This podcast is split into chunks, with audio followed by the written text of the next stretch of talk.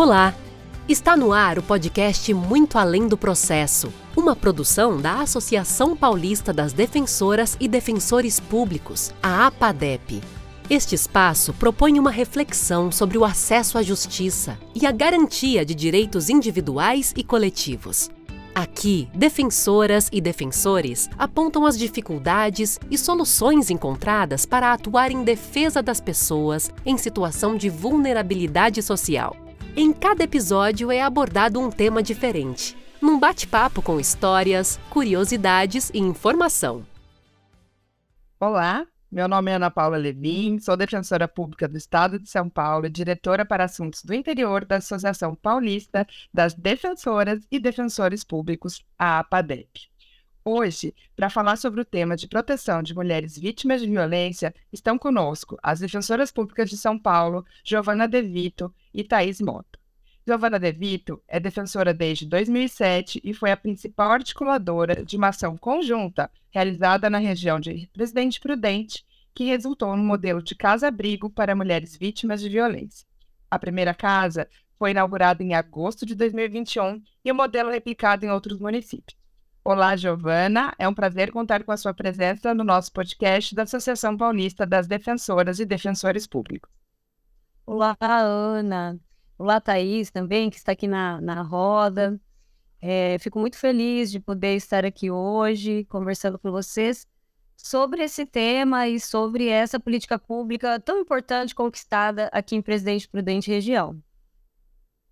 E como né, já havia dito, também hoje para conversar com a gente está a defensora Thais Mota. Thais também atuou na defesa de mulheres vítimas de violência na cidade de Registro entre os anos de 2020 e 2022 e, a partir da experiência da Casa Abrigo de Presidente Prudente, participou da implantação do modelo na região. Hoje trabalha como defensora pública na capital, São Paulo. Olá, Thaís. Também é uma alegria ter, ter conosco no podcast Muito Além do Processo. Oi, Ana. Oi, Gi, tudo bem? É, muito obrigada pelo convite. Me sinto muito honrada de, de, de ter recebido esse convite para falar de um tema tão caro, que é a situação de violência doméstica e familiar contra a mulher, em especial no Vale do Ribeira. Muito obrigada pelo convite, Apadep. Bom, então estejam, estejam bem-vindas, né? E já aqui dando início, então, à nossa conversa, vamos apresentar o tema, né? Então, hoje vamos falar, né, novamente sobre a questão de violência doméstica familiar contra a mulher, em especial as questões relativas a abrigamento. Né? De acordo com a Organização Mundial de Saúde, o Brasil é o quinto país que mais mata mulheres no mundo. Desde 2006, como fruto de lutas históricas dos movimentos de mulheres no Brasil, as mulheres têm direitos que protegem da violência doméstica por meio da Lei 11.340, de 7 de agosto de 2006, a conhecida e famosa Lei Maria da Penha. Né? Falo conhecida né, e famosa porque né, as pesquisas mostram que grande parte da população, na verdade quase toda a totalidade da população, tem conhecimento da existência da lei né? Talvez a grande dificuldade seja entender qual é a efetiva aplicabilidade e como acionar esses direitos. A Lei Maria da Penha, ela tem o objetivo de prevenir ou fazer cessar as violências praticadas no âmbito doméstico e familiar, que são realizadas contra todas as mulheres, independentemente de classe, raça, etnia, orientação sexual, renda, cultura, nível educacional, idade e religião.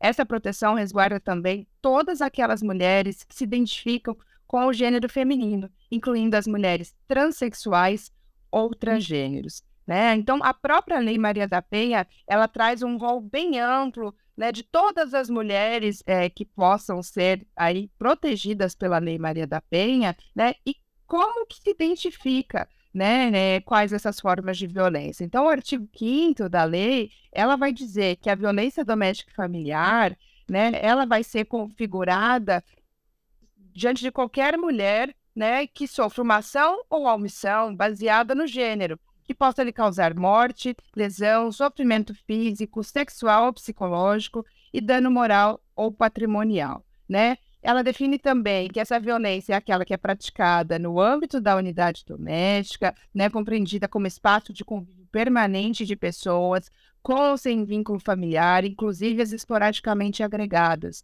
né? O que significa isso? Todas as pessoas que vivem junto dentro de um espaço, né? Se uma mulher sofre alguma forma de violência aí, a gente pode configurar como violência doméstica prevista na Lei Maria da Penha. Também fala do âmbito da família, né? Compreendida como uma comunidade formada por indivíduos que são ou se consideram aparentados, né? Unidos por laços naturais, por afinidade ou por é, vontade expressa. Então, a gente fala de entidade familiar, não só aqueles que têm realmente o vínculo de sangue, né, filhos, maridos, companheiros, mas todas aquelas pessoas que têm uma relação muito próxima, muito íntima e que se consideram parentes, que se consideram família. Isso é suficiente para a gente definir esse âmbito familiar. E também em qualquer relação íntima de afeto, na qual o agressor conviva ou tenha convivido com a mulher agredida, independentemente de coabitação, né? E aí a gente vai poder aplicar nas relações, inclusive que já se encerraram, e nas relações de namoro. Né? E é importante também a gente falar um pouquinho o que são né, as formas de, de, de violência doméstica. Né? Então, a violência doméstica ela pode ser tanto a física, como a psicológica, sexual, patrimonial e moral.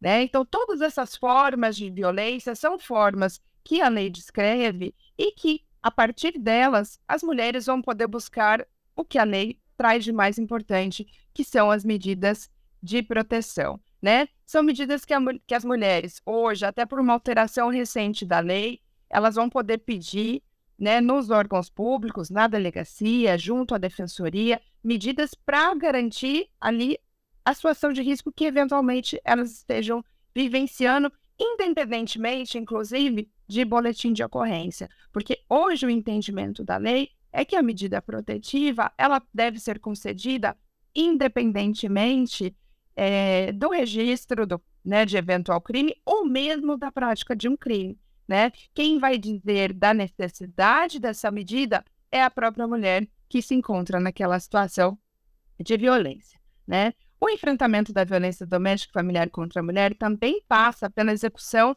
de políticas públicas, né, que possam atender em suas diversas demandas, dando-lhe melhores condições de enfrentar essa situação.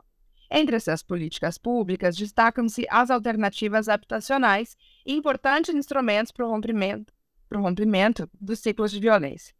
Após as recomendações feitas, inclusive, pelos núcleos de habitação e urbanismo e de defesa dos direitos das mulheres da Defensoria Pública de São Paulo às secretarias municipais de habitação, de direitos humanos e cidadania e de assistência e desenvolvimento social, as mulheres em situação de violência doméstica terão sempre prioridade para atendimento no programa Pode Entrar, independentemente de registro de boletim de ocorrência ou de estarem amparadas oficialmente por medida protetiva. Além disso, um equipamento de política habitacional de extrema importância são as casas-abrigos, locais sigilosos que têm como objetivo a proteção das mulheres em situação de violência doméstica e familiar. As mulheres podem levar consigo seus filhos, suas filhas e ficam abrigadas em absoluto sigilo. A localização do lugar não é divulgada em hipótese alguma como forma de proteção. Quando chegam à casa, à casa abrigo, as mulheres passam por uma entrevista e são informadas sobre o funcionamento do local. E é importante a gente dizer que essas casas-abrigos não funcionam como uma prisão. Né? A ideia é que as mulheres ali sejam realmente acolhidas, se sintam protegidas e a partir dali possam pensar em reconstruir a sua vida, né? Encerrar em definitivo aquele ciclo de violência e buscar novos caminhos. Então, para a gente né, já entrar um pouco mais aqui no tema, conversar mais com as nossas convidadas, eu queria começar com a Giovana, né, para falar sobre o início desse trabalho e as dificuldades que ela enfrentou quando da implementação da política pública de casa-abrigo na região de Presidente Prudente. Né? Então, Giovana, me conte aí um pouquinho, né? Quando que vocês começaram a trabalhar com a questão da violência doméstica? Olha, Ana, eu me recordo, eu cheguei em 2007, né? No final de 2007. 2008 já foi um ano em que essas questões é, chegavam muito na Defensoria Pública É, e nós, então, eu tenho essa, essa lembrança desde 2008 de uma atuação da defensoria mais forte e já com articulação local, né, com o Centro de Referência Especializado, o CREAS, as reuniões a, que aconteciam ali é, com outras instituições, como as Delegacias de Defesa das Mulheres, e o Ministério Público Estadual. Então, haviam reuniões periódicas em que nós nos reuníamos para falar dessa temática e criou-se a partir daí uma rede, a Rede Mulher Presidente Prudente, é, que eu tenho atuação até hoje aqui. Então, a minha lembrança é essa, é, é bem, assim, distante de, né, de, de muito tempo atrás, aí, de 2008. E você, Thaís, né? Sei que a gente sabe que você não está mais lá em registro, mas, né, quando você chegou lá, né, já tinha essa atuação institucional, né? Como era a busca aí do, das mulheres pelos serviços da, da defensoria, né? Por esse apoio aí nas questões é, enfrentadas de violência doméstica e familiar. Então, Ana, eu cheguei em registro em 2020 e já havia uma atuação da Defensoria Pública na pessoa do Toshio, que é um defensor que atua é, na tutela coletiva da região. Já havia uma articulação também da psicóloga do, do, do CAN, que é um centro de atendimento multi, multidisciplinar da Defensoria Pública, mas muito incipiente. Havia a identificação da demanda, as mulheres chegavam à Defensoria Pública com essa demanda de, de situação de violência doméstica, violência física, psicológica, patrimonial. E, e havia um havia o CRAN, que é o Centro de Referência de Atendimento à Mulher, no Vale, no vale do Ribeira, mas não havia mais equipamentos acerca é, para poder acolher a mulher em situação de violência. Então, assim que eu chego em 2020, eu, eu, eu atuava na, na defensoria que, que, abrangia a atuação de direitos das famílias, então atendia muitos casos de divórcio, guarda, é, fixação de alimentos, e sempre aparecia a demanda relacionada à violência doméstica, como se fosse algo muito intrínseco na relação conjugal. Então, eu comecei a perceber que de entre 10, de 10 mulheres, 8 que eu atendia tinha passado uma situação de violência e comecei a perceber que muitas delas não conseguiam sair dessa situação muito por falta de apoio, é, quer rede familiar, quer a rede pública. Não, não havia prestação de serviço público adequado. Então, identifiquei a demanda e comecei a articular, continuar a articulação que já havia no sentido de, de políticas públicas voltadas à mulher, no que se inseria a, impl a implementação da casa-abrigo. Foi, foi mais ou menos assim. Foi algo mais é, na atuação mesmo do dia a dia da defensoria que a gente conseguiu identificar.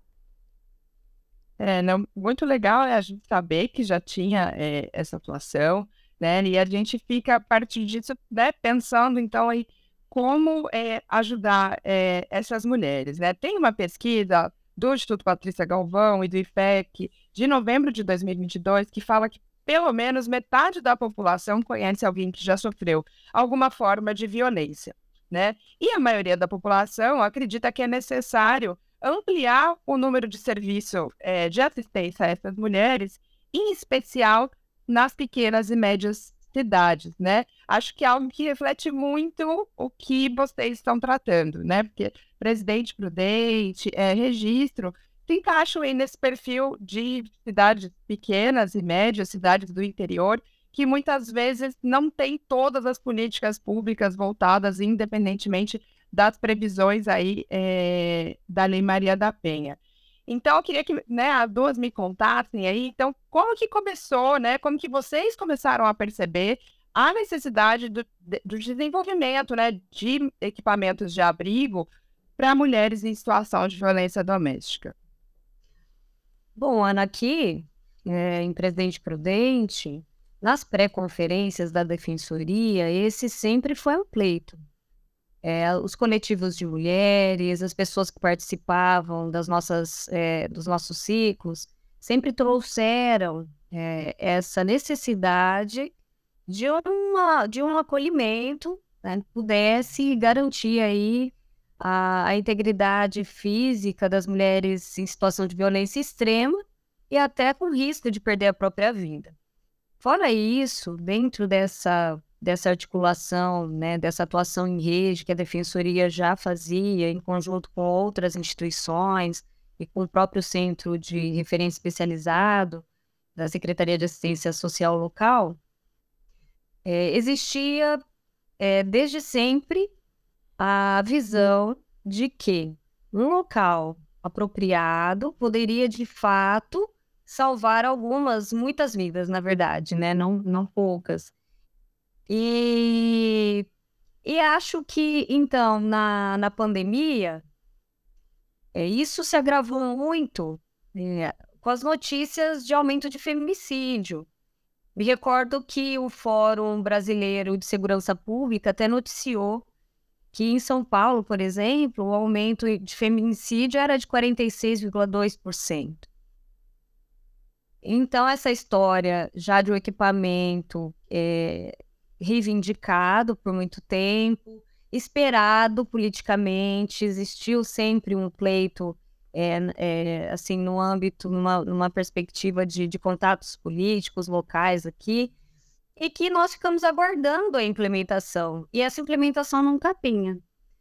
Então, é, aqui em Prudente a Construção a defensoria é, passou a mapear muito mais atentamente, muito mais efetivamente em 2019, com a expedição de mais de, de 100 ofícios, foram centenas de ofícios para municípios, não só ofícios aqui em Presidente Prudente, mas para municípios é, da região que compunham o Unipontal.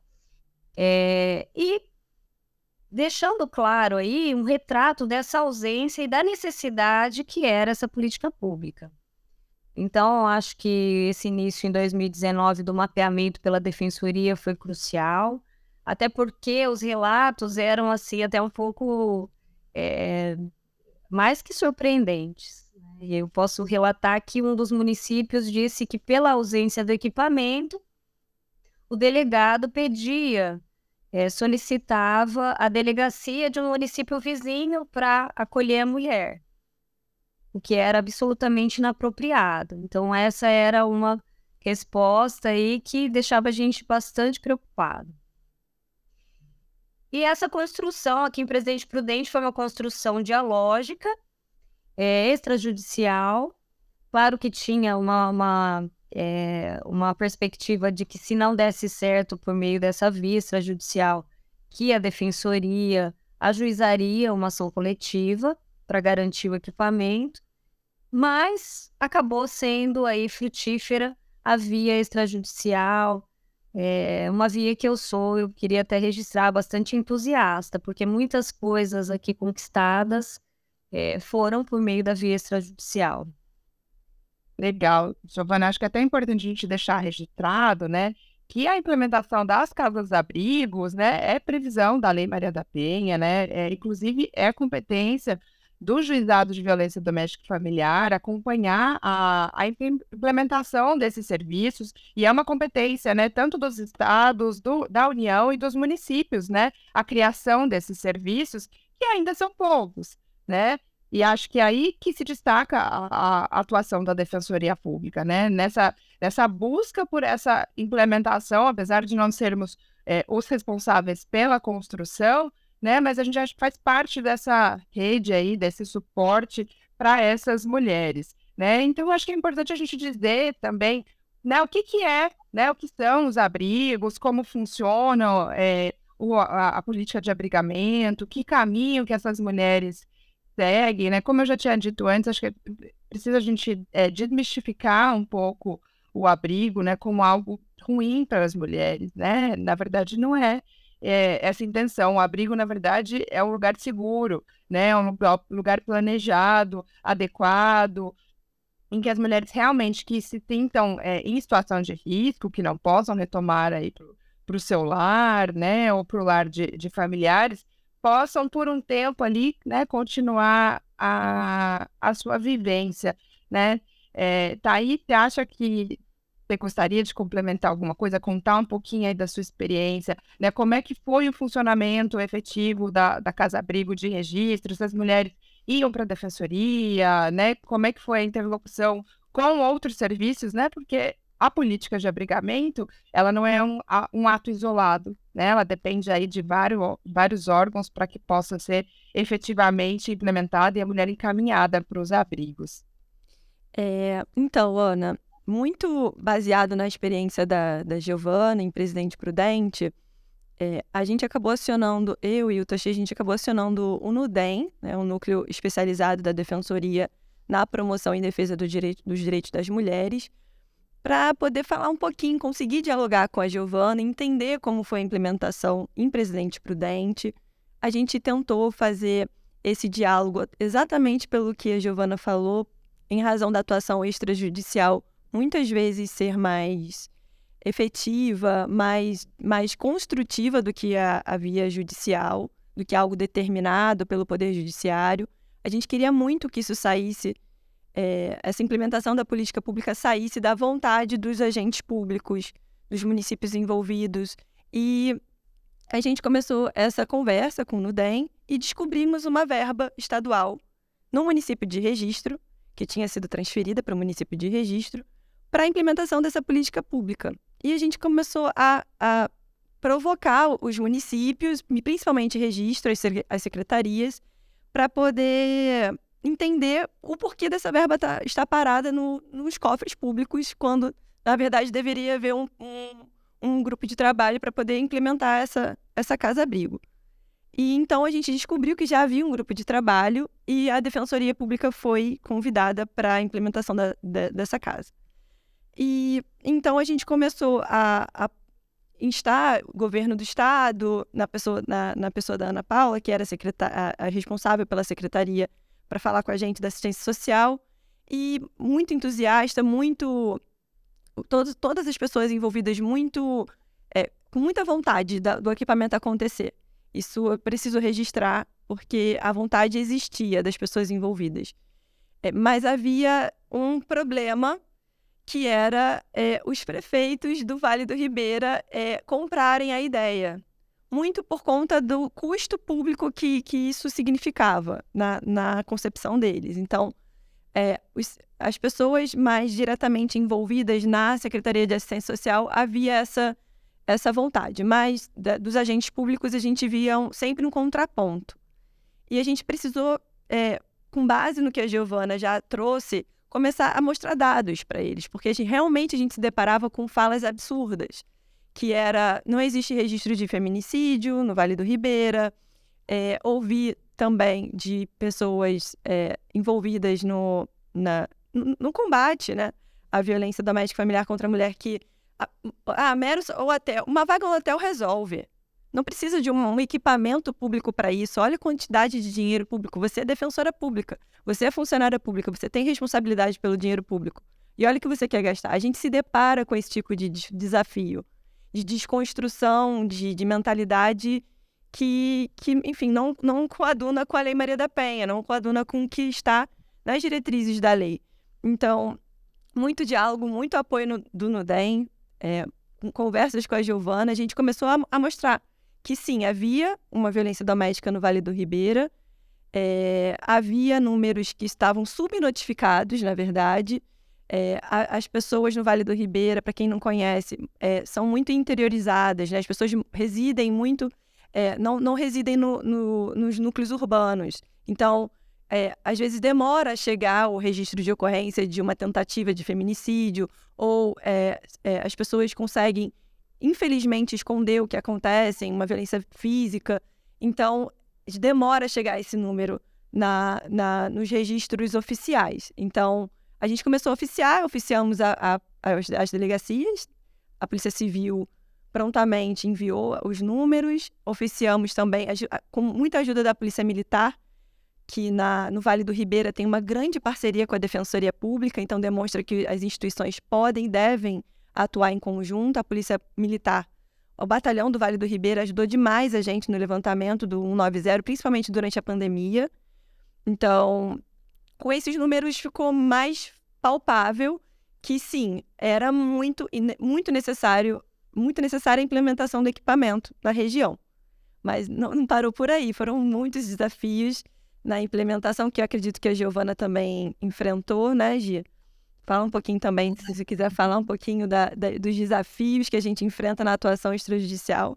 É, eu acho que era é um ponto que eu queria até questionar você mesmo, Thaís. É, então, hoje, né, né, você não está mais lá, mas foi efetivamente implementado o equipamento, ele existe, ele está funcionando, né? Porque você falou muito aí sobre questão de feminicídio, né? Só para a gente ilustrar aqui para quem estiver ouvindo, tem uma pesquisa do Instituto Patrícia Galvão e do Locomotiva é, de novembro de 2021, ou seja, já nem é mais tão nova, que fala que 57% dos brasileiros conhece alguma mulher que sofreu ameaça de morte pelo atual parceiro ou pelo ex-companheiro, né? E já 37% dos brasileiros conhecem uma mulher que sofreu tentativa ou foi vítima de feminicídio íntimo. Né? Então, os números de feminicídio no Brasil são muito altos e eles aumentam ainda quando a gente fala do critério de raça. Né? Infelizmente, as mulheres negras elas são em números muito maiores vítimas de feminicídio ou de tentativa de feminicídio.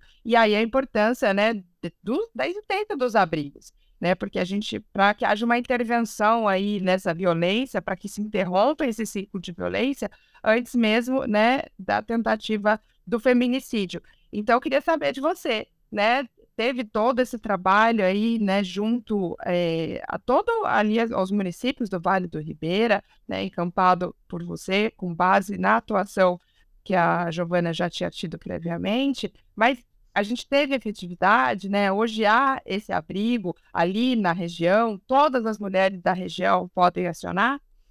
Não, não foi implementado ainda, efetivamente. É, a gente está falando de um trabalho de final de 2020 até, enfim, agora, mas eu atuei até 2022.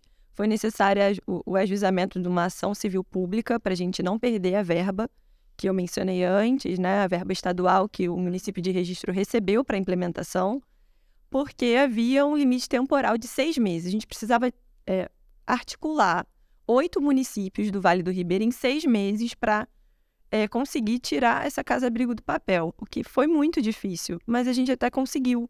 Em seis meses conseguimos é, recolher é, assinaturas pra, de termos de, de, de acordo para poder sair né, da, da, do papel a casa-abrigo, mas é, não foi possível a implementação, porque apesar da, da ata de reunião, todas assinadas, é, simplesmente entenderam que não, não havia necessidade da casa-abrigo, depois de, de firmar um compromisso mediado tanto pela Defensoria Pública quanto pelo Ministério Público, entenderam por bem que não havia necessidade do equipamento. Então, não todos os municípios, mas alguns deles. E a gente precisava dos oito municípios.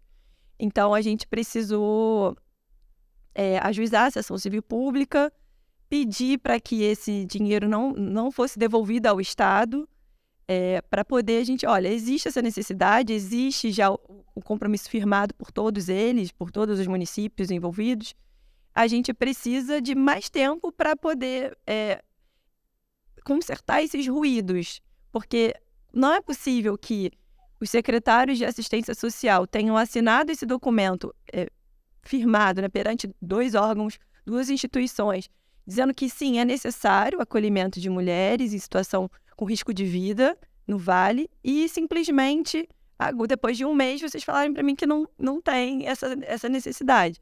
Então, a gente precisou ajuizar essa ação, foi um trabalho é, feito em conjunto também com o Nudem, que, que também escreveu com a gente, eu, o Toshio e o Nudem, para poder bloquear. E felizmente a gente conseguiu um precedente é, positivo, porque em outras ações ajuizadas em outros, em outros municípios, a gente teve notícia de que não foi deferida a medida, a, a perdão, a liminar, para poder implementar a casa-abrigo. Então, a gente conseguiu essa liminar para bloquear o dinheiro, para que os municípios tivessem um pouco mais de tempo para articular. A gente está falando isso no final de 2021 é, início de 2022, a gente continuou na atuação extrajudicial, porque a vontade da Defensoria Pública era da, do, do, de registro era que isso saísse de forma articulada entre os municípios.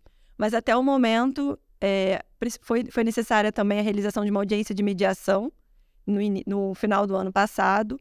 E a notícia que eu, que eu tenho é que o prazo estabelecido entre os municípios e o Poder Judiciário era de final de março de 2023, mas até agora não, não se tem notícia da implementação do abrigo. E, Giovana, é, conta para a gente um pouquinho, então, de Presidente Prudente, que eu acredito que esteja um pouquinho diferente, né? Há já a implementação da Casa Abrigo, né? As mulheres já estão sendo encaminhadas para lá. É, é, um abrigo regional? É só para as mulheres de Presidente Prudente? Ou é para toda a região? Né? Como é que as, as mulheres acessam esse serviço? Se você puder contar aí um pouquinho para a gente. É importante falar, Ana, que aqui sim, né, é, já implementou, dia 6 de agosto de 2021, nós participamos de uma abertura formal no Centro Cultural Matarazzo, aqui em Presidente Prudente. É, só para pontuar também, é, essa construção aqui é, dialógica, interinstitucional, é, em Presidente Prudente de, desse abrigo, que é regional, sim, ele contou é, assim com muitas mãos, né? A gente fala. É, começou inspirado numa atuação anterior, articulada com o Ministério Público do Trabalho. Então, o Ministério Público do Trabalho é, já tinha esse contato com a Defensoria. Nós levamos é, previamente essa necessidade para o MPT, Ministério Público do Trabalho, e lá a colega Vanessa Martini sinalizou que seria possível tentar a conquista de uma verba inicial para o serviço de acolhimento. A partir dessas conversas prévias, então, o Ministério do Trabalho, outros uh, atores, outras instituições foram chamadas. É, o NUDEM também, o Núcleo Especializado em Defesa da Mulher, e aí o registro, de uma forma destacada, o nome da Paula Machado, esteve presente desde o início na, nas conversas, nos diálogos, nas, nas nossas ideias, esse caminho é, percorrido, um caminho que não foi, assim, é, tão simples, um caminho que demandou muita reunião, muita energia, muita dedicação de todas as pessoas envolvidas. E a Defensoria, então, depois desse mapeamento, com essa conversa com o Ministério Público do Trabalho, envolve a Unesp, que é a Universidade é, de São Paulo, é, é, envolve também a FAMESP. A, a, FAMESP é uma fundação da Unesp, é, que também teve uma participação importante, porque poderia receber, eventualmente, um repasse da Justiça do Trabalho. É, teve também um coletivo de mulheres, o coletivo Cordel Social, é, que veio apresentado pela Rede Mulher. Na época, é, a Simone Duran trouxe o coletivo que tinha já uma, uma atuação, já tinha ido para capacitações numa casa em Curitiba. Então, elas vieram e, com base num, num orçamento de Rio Preto, colaboraram com um orçamento, um valor que pudesse dar o início e o start de um serviço de acolhimento, é, os móveis que seriam necessários, o quanto de recurso deveria é, existir para começar um, um, equipamento tão importante como esse. E aí eu sei que o repasse do Ministério Público do Trabalho, é, claro, é, deferido pela Justiça do Trabalho, foi um repasse de mais ou menos 223.877 inicial para para a política pública. E, e aí, a partir disso, é, o Estado também é, sinaliza positivamente, conforme a Thais colocou, né, o Estado, por meio da Ana Paula, é, teve um papel importante, porque sinalizou que, que faria um aporte para esse trabalho de metade dos custos, e a partir daí começa uma articulação, então, porque teria então uma verba inicial, é, teria é, a possibilidade de um custeio estatal por metade, tudo muito é, respondido por ofício, todo mundo document, tudo documentado. E a partir daí, então, começaria a articulação com os municípios. São oito municípios é, que custeiam este abrigo de âmbito regional. E, eles são consorciados, e o nome do, do consórcio é CIOP.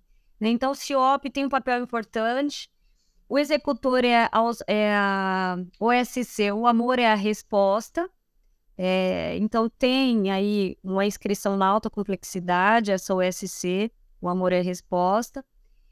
E os municípios, a integração deles se deu é, também por meio de uma dialogicidade ampla. Contamos com o apoio de outras instituições, como o Ministério Público Estadual, que veio para somar com a defensoria nessa reivindicação nessa fase com os municípios e até o final, né, prosseguiu nessa dialogicidade, outras instituições vieram também para as reuniões. Os municípios hoje que fazem esse custeio, aqui em Presidente Prudente, região do Abrigo, era o próprio município de Presidente Prudente, Taciba, Regente Feijó, Martinópolis, Presidente Epitácio, Narandiba, Rancharia, Presidente Bernardes. São esses os municípios que compõem aqui ah, o custeio, juntamente com o Estado de São Paulo, do abrigo de âmbito regional, que então tem uma abertura formal, Ana e Thaís, aqui em Prudente, dia 6 de agosto de 2021, e já atendeu muitas mulheres.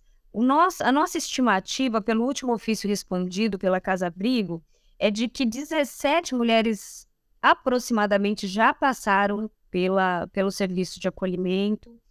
É, os dependentes que também podem ingressar juntamente com essas mulheres é, no abrigo, já foram aí é, um pouco mais de 28 é, pessoas, né, 28 filhos e filhas.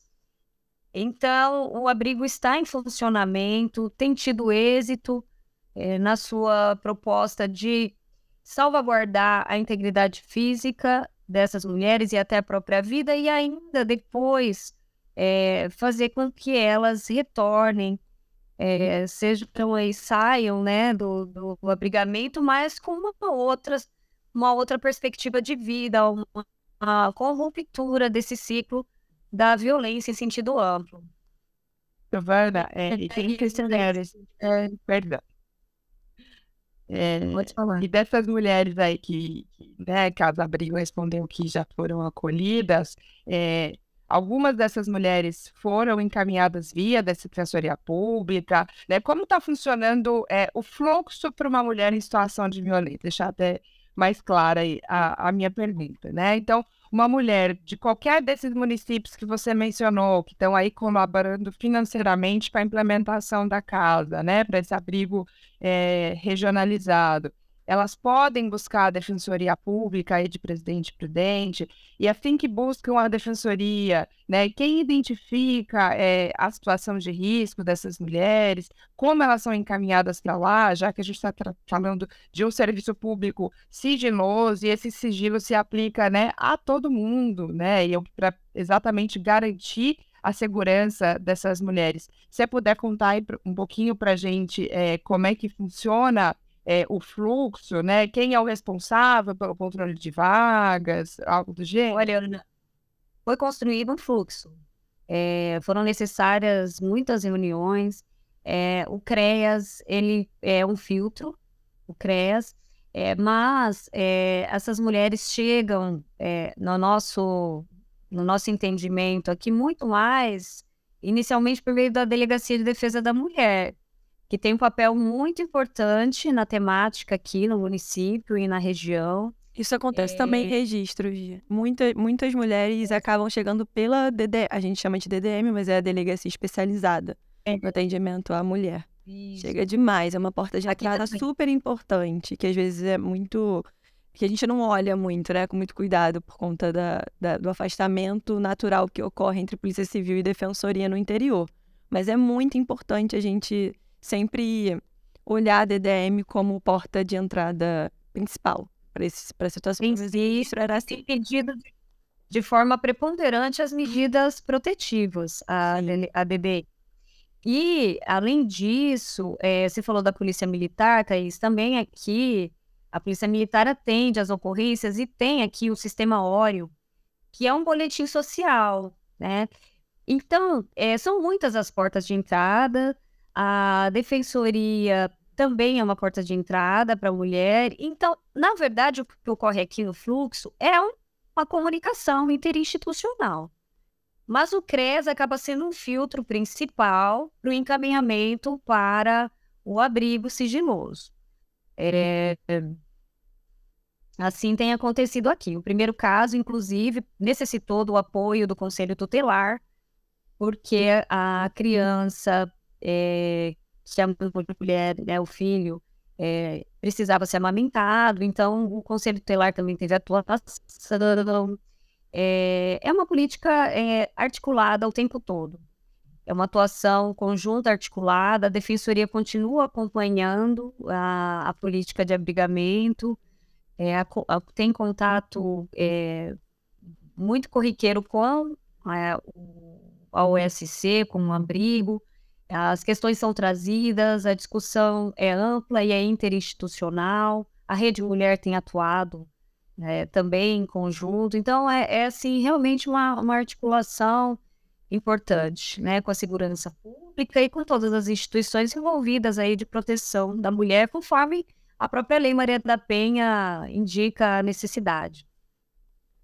Legal. E Thaís, é, já que né, ainda infelizmente não chegamos na efetiva implementação em registro, você sabe dizer para a gente quais opções são dadas para as mulheres, né, que aí encontram na situação de risco um pouco maior, né, que necessitam desse abrigamento, né, o que, que o município tem fornecido aí como opção ao abrigamento para as mulheres?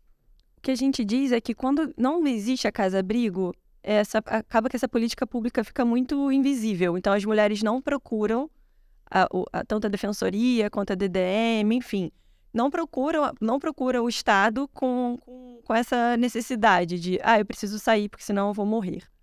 Porque é isso, é a mulher que, que procura é, a, a, a, defensoria ou a, a, polícia, é, que tem, tem direito ao acolhimento, ela corre o risco de vida. É importante a gente entender qual é também o público-alvo do equipamento.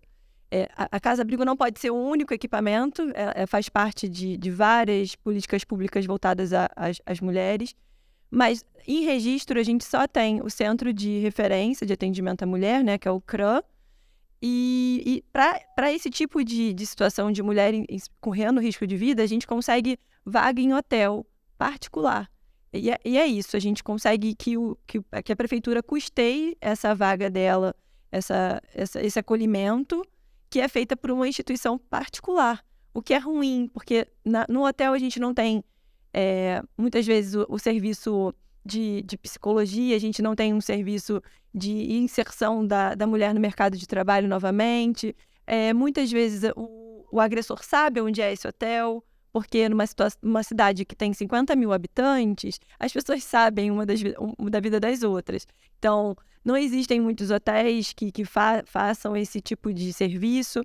Então, a questão que é tão importante, tão cara na Casa Abrigo, que é o sigilo, acaba não sendo oportunizada para a mulher que é acolhida num hotel, numa vaga de hotel de forma precária.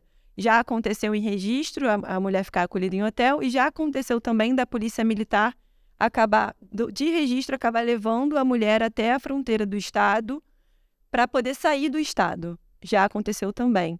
Mas tudo muito precário, muito arranjado de última hora.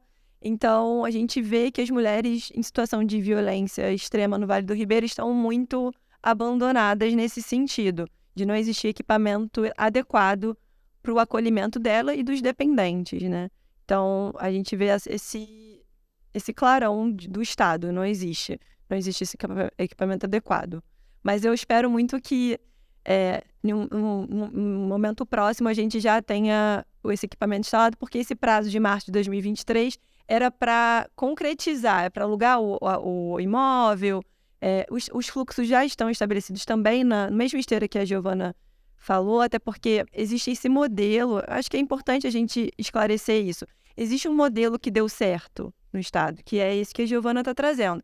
Então, por que não replicar com as devidas adequações? Então, a gente pegou esse modelo e a gente tenta adequar a realidade regional e, e implementar.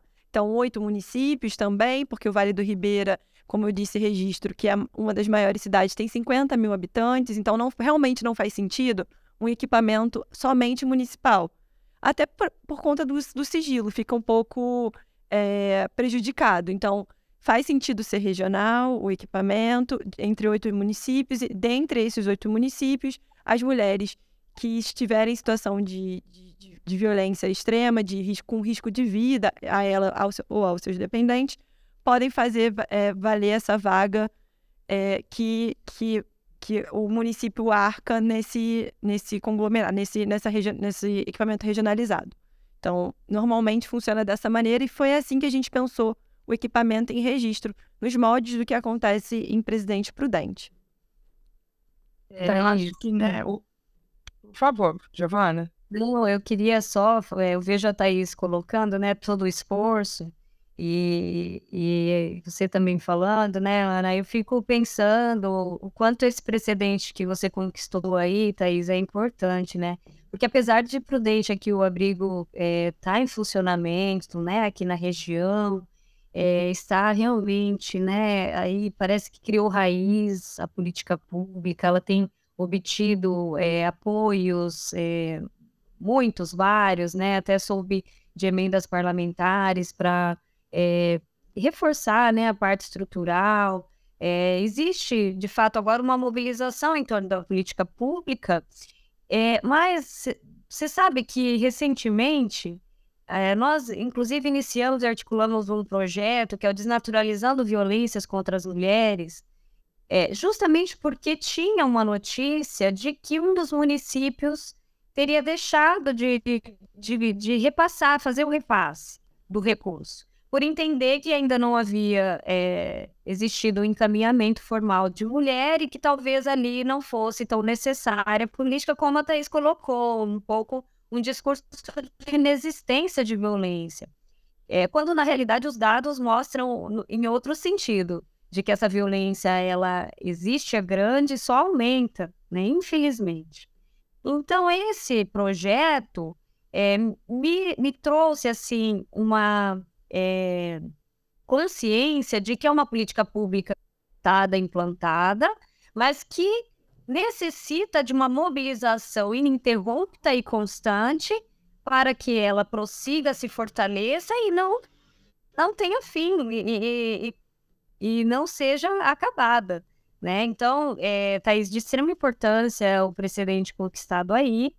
Aqui, esse projeto, nós já rodamos é, diversas cidades dos municípios aí que custeiam o abrigo, então nós fomos com desnaturalizando, juntamente com outras instituições, como o Ministério Público Estadual, o MPT, até o TRE, né, o Tribunal, é, pessoas do, do, Tribunal Regional Eleitoral se envolveram, e a própria OSC, o Amor e a Resposta, o próprio Abrigo, é, outras pessoas da educação, do legislativo, cientizar esses municípios é, da importância desse custeio e da, da não cessação dessa política pública. Já passamos por Epitácio, Rancharia, Narandiba, Martinópolis, Presidente Prudente e agora no segundo semestre de 2023 nós estaremos em Bernardes, Estaciba e Regente Feijó para finalizar o Desnaturalizando com esse objetivo de fortalecimento e de manutenção da política pública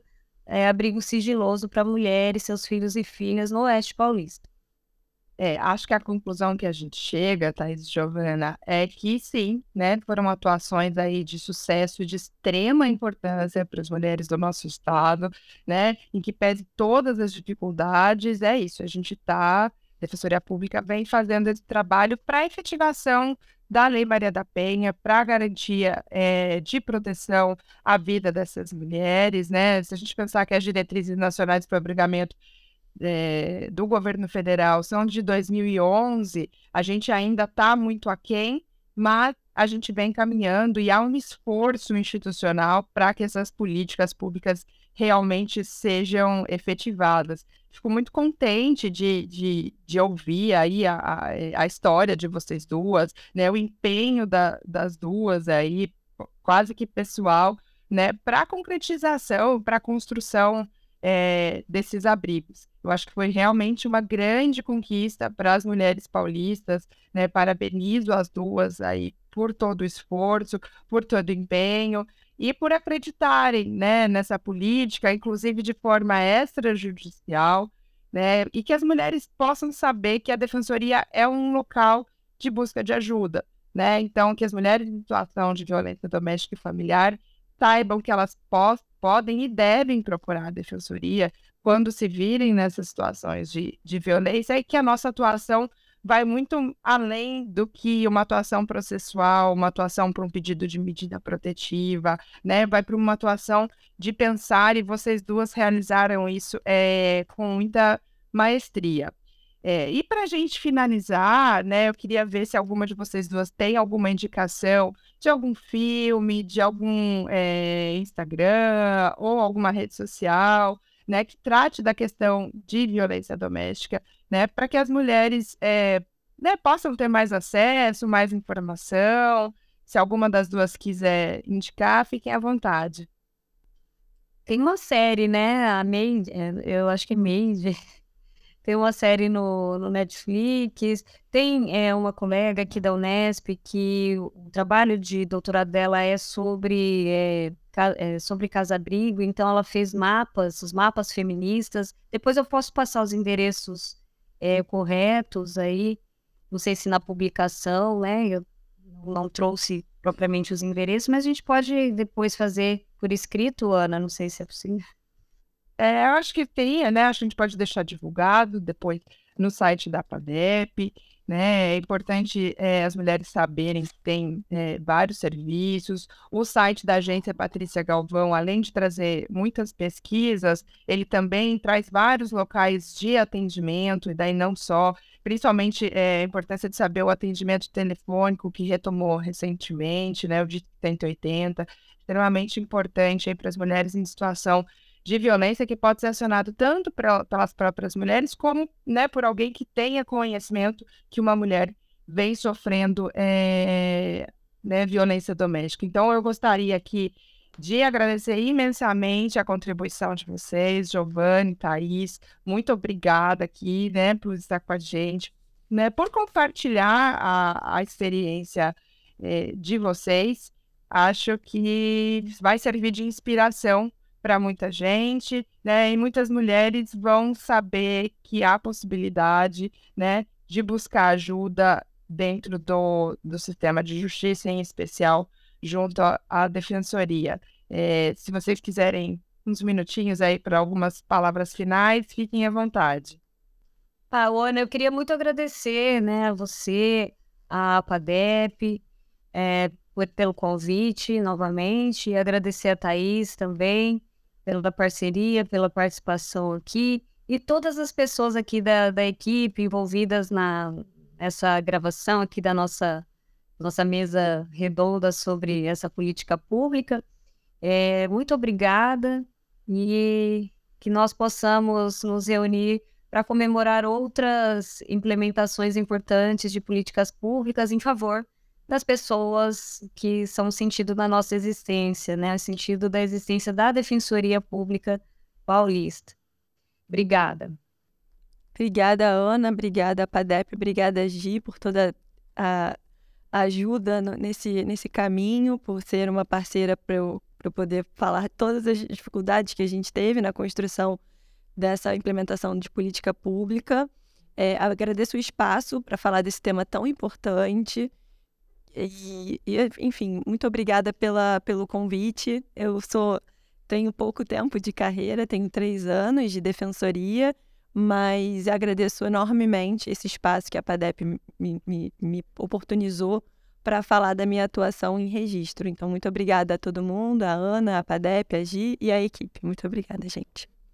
Bom, então, mais uma vez, agradeço aí a vocês duas pela presença, pela contribuição. Agradeço também a todos e todas que contribuíram para a produção desse projeto. E aqui eu encerro, então, o episódio do podcast Muito Além do Processo, produzido pela PADEP, Associação Paulista das Defensoras e Defensores Públicos, sobre as casas-abrigos para as mulheres em situação de violência. E até breve. Você ouviu o podcast Muito Além do Processo, produzido pela APADEP Associação Paulista das Defensoras e Defensores Públicos. Esperamos que esse conteúdo tenha sido útil e provocado uma reflexão. Acompanhe nossos episódios.